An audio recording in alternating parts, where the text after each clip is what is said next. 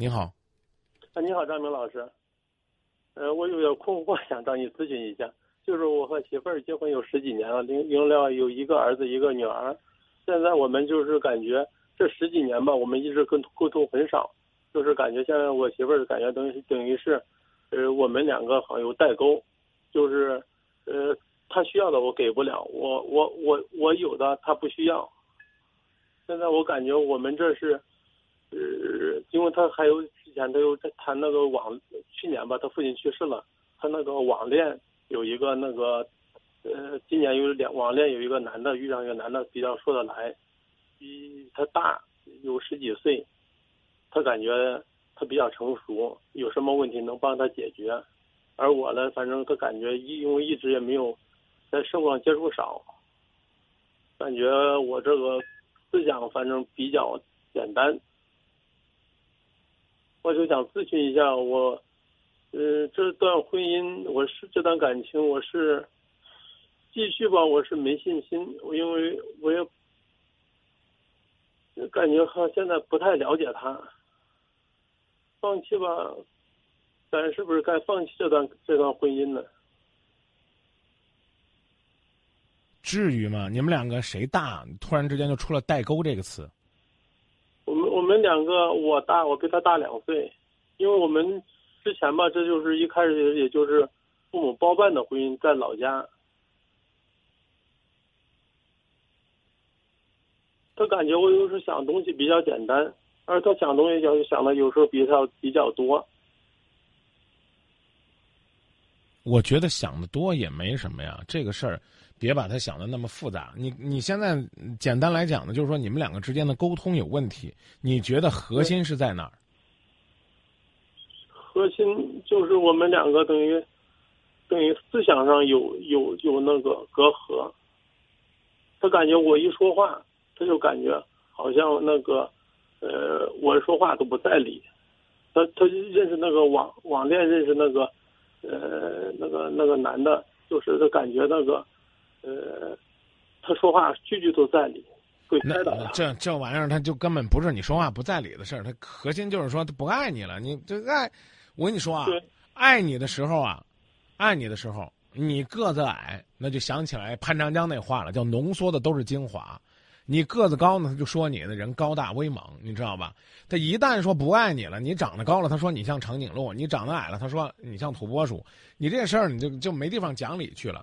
所以，我个我个人是觉得呀，你还是考虑怎么样去修复你们的爱情。且问，第一，结婚多久了？结婚有十六年了。孩子多大了？孩子是儿子十五了，女儿八八岁了。有多久没有出去旅游了？有多久没有两个人拥抱了？有多久没有一块儿去看过电影了？有多久没有想办法和你的媳妇儿坐在那儿一块儿聊天了？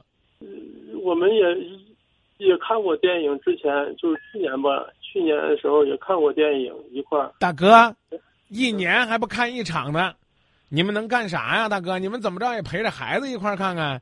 最好呢是把孩子扔家里边，两个这这孩子听见别骂我啊。就是说你们俩二人世界，你们去甜蜜甜蜜。人家都说了，人家没意思。你想一想这个道理啊，大哥啊，这个当然是个恶性循环。人家父亲去世的时候。他最重要的倾诉对象不是你，是别人，这是一件多么可怕的事情！当我跟你说，你们看看电影，散散心，两个人交流交流，你跟我说，我们去年看过了，哎呀，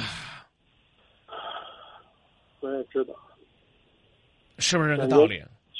对他说的也是，之前也可能我对他关心不够，伤心伤太狠了。他说的，现在心里都没有我。制定一个方案吧，两个人共同的在照顾孩子。